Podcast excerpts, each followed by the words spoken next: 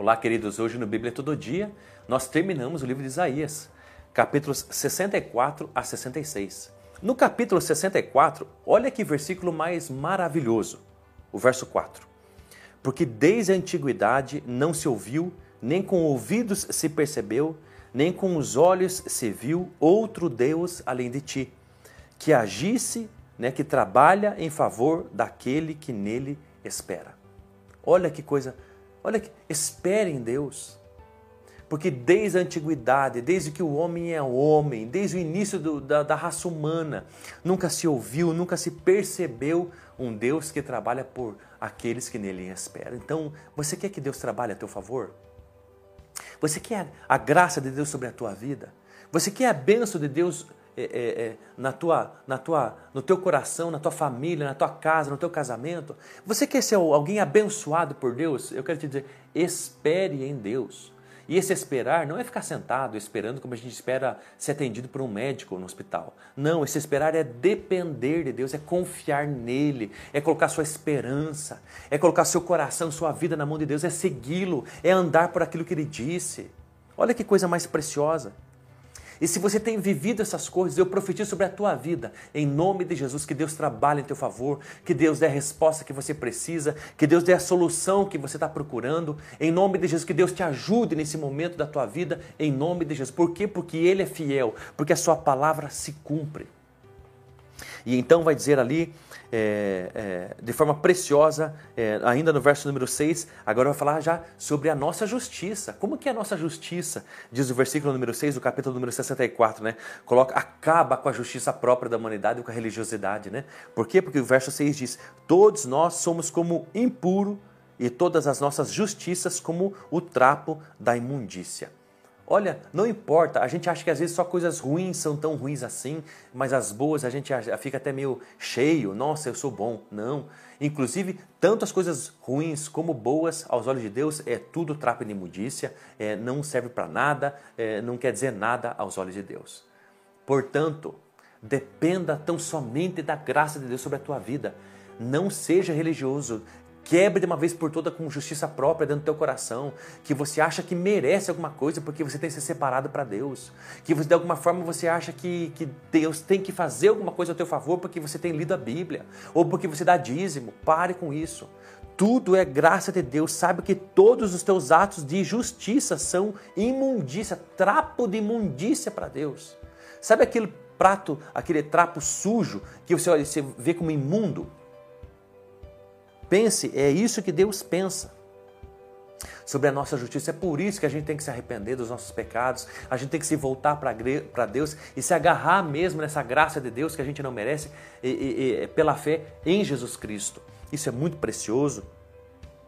E aí então vai falar sobre a cidade desolada, né, o templo destruído, ali no versículo número 10 e número 11, né, é, é tanto a cidade quanto o templo destruídos de Israel, é, é, porque por causa do cativeiro babilônico, né, ah, e aí então o povo de Deus faz uma pergunta, diante dessas coisas, Senhor, que você está olhando essa, essa situação toda de, de destruição, é, é, tu ainda te conterás, ó Senhor? Verso 12: Ficarás calado e nos afligirás ainda mais?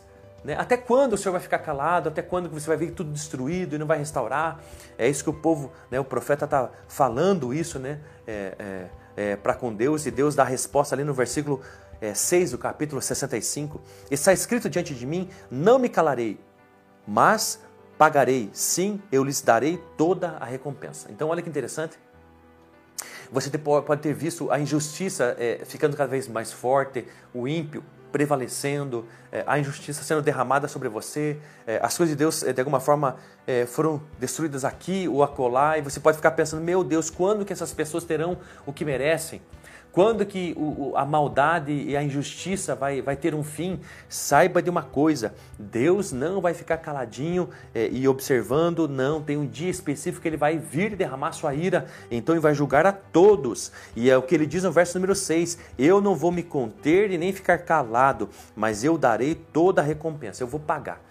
Eu vou dar o que as pessoas merecem, sejam a minha bênção, a minha graça, a minha misericórdia, o meu amor, ou seja a minha, a minha ira, a minha justiça, a minha punição para com as pessoas.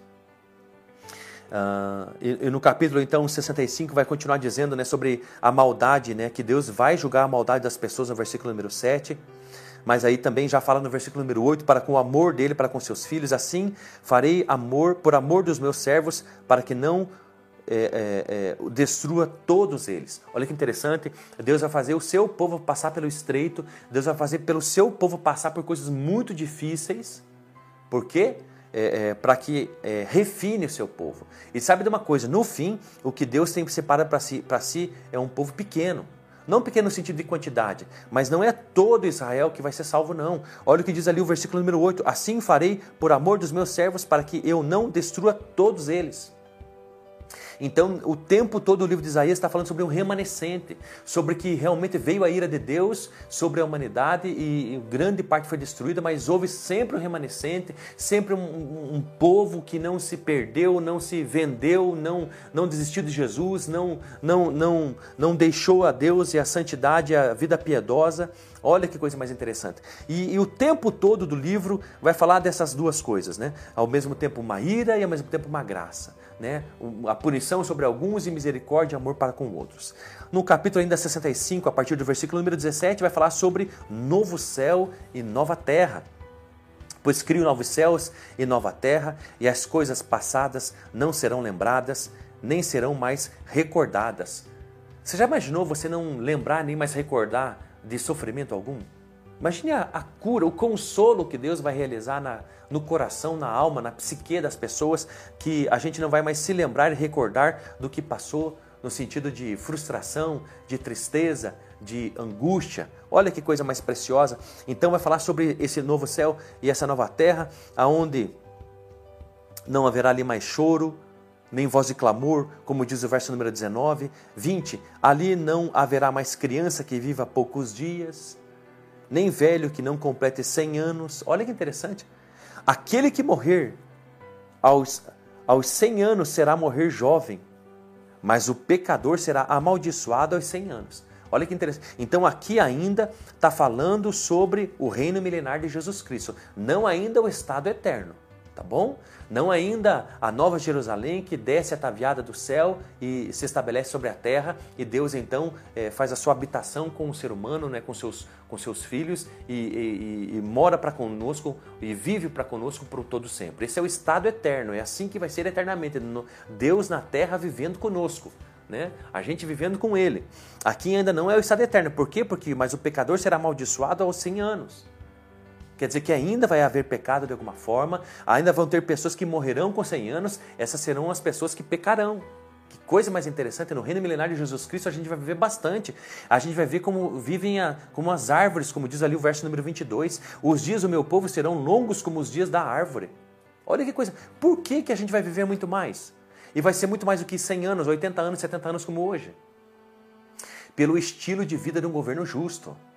Tá bom? Não, haver, não haverá injustiça, não haverá exploração da natureza, vai, haverá restauração de todas as coisas, não, não haverá a gente comer alguma coisa que nos faça mal e nos cause câncer. A gente não vai trabalhar com nada que possa é, causar destruição no nosso corpo. Essas coisas não vão acontecer. No reino de Jesus Cristo as coisas serão diferentes. Eles edificarão casas e habitarão plantarão vinhas e comerão o seu fruto. Olha que coisa interessante, a gente vai, a gente vai construir coisas no reino milenar de Cristo.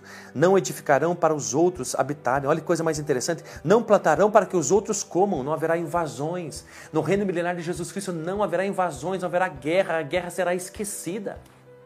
As pessoas vão transformar os seus, as suas espadas em arados, como diz o próprio livro de Isaías que a gente leu lá no início. Assim vai ser esse reino, então, esse, esse, esse novo céu e nova terra, que ainda não é o estado eterno, mas é o reino milenar. Olha que coisa mais impressionante. E aí, então, o capítulo número 66 vai falar sobre o céu é o meu trono e a terra é o estrado dos meus pés. Assim diz o Senhor, verso número 1. Olha que coisa mais impressionante. Olha a grandeza desse Deus. O céu é o seu trono e, a terra é a estrada dos seus pés, onde ficam os seus pés. Tanto o céu quanto a terra, é, Deus é soberano sobre os dois. Não pense que Deus é soberano sobre uma coisa só. Deus é soberano sobre as duas, sobre tanto o céu quanto a terra. Ele é soberano sobre todas as coisas. É bem certo que em, em algumas coisas a vontade de Deus não é feita Por quê? Porque as pessoas ali eh, vivem e, e, e, e, pensam e têm sua cosmovisão baseada então numa mente, numa mentalidade do mundo, humana, perversa, egoísta, imoral. Então, ainda que Deus seja soberano, o seu trono sobre o céu e, os seus pés na terra, Ele é soberano sobre tudo. É, em alguns lugares, num bar, num, num, num, ponto de narcotráfico, um tráfico de mulheres, de armas, num prostíbulo. Sabe que ainda em certos lugares na terra não, não há ainda certos governos, em prefeituras, em certas é, câmaras de vereadores, deputados, senadores, às vezes em certos lugares ainda não há o governo repleto de Deus acontecendo o tempo todo, mas Deus é soberano sobre todas as coisas, mas haverá um dia em que não apenas ele será soberano sobre tanto o céu quanto a terra, mas a vontade de Deus será feita em todos os milímetros quadrados desse planeta Terra. Que coisa mais poderosa. E eu termino então o livro de Isaías falando sobre duas coisas que por todo o livro de Isaías é, contém essas duas visões que Deus revela, manifesta, mostra ao profeta Isaías e está o tempo em todo em, em, eh, nesses capítulos. Que visões são essas? Está ali no verso número 13 do capítulo 66. Como alguém a quem a mãe, a mãe consola, ó, Deus está falando ao seu povo sobre consolo. Assim eu vos consolarei e sereis consolados em Jerusalém. Vereis isso e o vosso coração se alegrará, e os vossos corpos haverão de se revitalizar como a relva nova Há pessoas que estão querendo aí, né, a porção da juventude, né? A porção da juventude tem nome, Jesus Cristo. O próprio texto está dizendo aqui que haverão de se revitalizar quem? Os nossos corpos. Você quer viver para sempre? Você quer para sempre ser jovem? Saiba que não existe um elixir mágico para isso. Mas tem um Deus Todo-Poderoso que vai fazer isso e nos conceder de graça. Se chama Jesus Cristo. Portanto, entregue sua vida para Ele. Então, qual é a forma de pensar? Né? Está falando aqui sobre consolo, sobre a graça de Deus, sobre corpos transformados. Né? É, é, é. E aí, então, já vai falar no verso número 14: Então a mão do Senhor será conhecida entre os seus servos, e ele se indignará contra os seus inimigos. Então a mão de Deus será conhecida para com seus servos, mas ele vai trazer indignação para com seus inimigos. Olha que interessante. Também diz isso ali no verso número 22 e 24. Pois o dia do, pois diz o Senhor: Assim como os novos céus e a nova terra que farei durarão diante de mim, assim a vossa posteridade e o vosso nome durarão. E acontecerá que toda a humanidade virá adorar diante de mim, desde uma lua nova até a outra, e desde um sábado até o outro, diz o Senhor. Eles sairão e verão os cadáveres dos que transgrediram contra mim, porque eu, porque o seu verme nunca morrerá, nem o seu fogo se apagará e eles serão um horror para toda a humanidade. Esses versículos que eu li agora, eles retratam todas essas duas visões que Deus deu a Isaías no livro desse profeta. É, uma graça e misericórdia para com uns e ira e punição para com outros. Você percebe até que ele está falando sobre uma coisa de consolação e depois já fala sobre indignação aos seus inimigos, está falando sobre novos céus e nova terra e viverão para sempre, mas depois já está falando sobre vocês virão e olharão para a terra e verão os cadáveres das pessoas que transgrediram contra mim, porque o seu verme nunca morrerá, nem o seu fogo se apagará, e eles serão um horror para toda a humanidade. Que lugar é esse? O inferno. Então, o livro inteiro de Isaías, Deus está mostrando essas duas coisas para o profeta e ele está falando isso para o povo de Israel e também para nós. Aqueles que estão em Cristo vão viver com Deus, receberão a graça de Deus, perdão dos seus pecados. Deus irá restaurar todas as coisas, inclusive não somente o espírito, não somente a alma, a psique, mas também o corpo físico. Mas aqueles que de alguma forma transgredirem contra o Senhor, eles serão é, é, destruídos os seus corpos serão caídos e, e, e vermes é, comerão seus corpos e esses vermes nunca morrerão. E estarão num lugar que o fogo nunca se apagará. E eles serão um horror por toda a humanidade. Você entende isso? Essas são as duas coisas: o inferno e o céu. O inferno e, e, e a vida, o estado eterno com Deus, habitando com Ele aqui na terra para todo sempre. Entenda isso. O que, que vai ter então na terra com seus filhos no estado eterno? E, e, Deus vai consolar, vai restaurar, vai curar as pessoas, vai fazer nova todas as coisas. O amor de Deus vai estar abundante sobre a terra, nesse estado, estado eterno de, de, Deus para com o ser humano, onde Ele habita conosco e a gente com Ele. É o amor de Deus derramado. E, e, e o que, que vai ter é, nesse lugar que é onde os vermos não morrem, aonde o fogo nunca se apaga, aonde os corpos vão estar caídos e estendidos, aonde haverá horror para com toda a humanidade, para aqueles que transgrediram a, a, a, as coisas de Deus? Vai estar a ira de Deus. Num lugar vai estar o amor de Deus, no outro vai estar a ira de Deus. Que lugar você quer? Aonde você quer passar a eternidade? Há muitas propagandas que eu vejo às vezes de cerveja e de uma coisa ou outra que eles vão para o inferno e lá acham que é uma festa. Inclusive um morreu e foi para o céu, chegou lá, se encontrou com alguém que não sei o que é na propaganda e nossa que chato que é aqui, ah eu não quero ficar, pega um elevador e desce lá no céu e então todo mundo está fazendo festa. Isso é Hollywood, isso é propaganda. Isso, isso, é, isso é vapor, isso é bolha de sabão. Isso não existe, isso não é realidade. Os novos céus e nova terra vai ser um lugar de manifestação abundante do amor de Deus para sempre. E nós viveremos com Ele. E desfrutaremos de tudo isso. E seremos seus sacerdotes e, seus, e reinaremos com Ele. Mas o inferno vai ser um lugar abundante também. Não do amor de Deus, mas da ira Sabe de uma coisa? Jesus já morreu por nós na cruz. Deus já mandou seu filho por nós.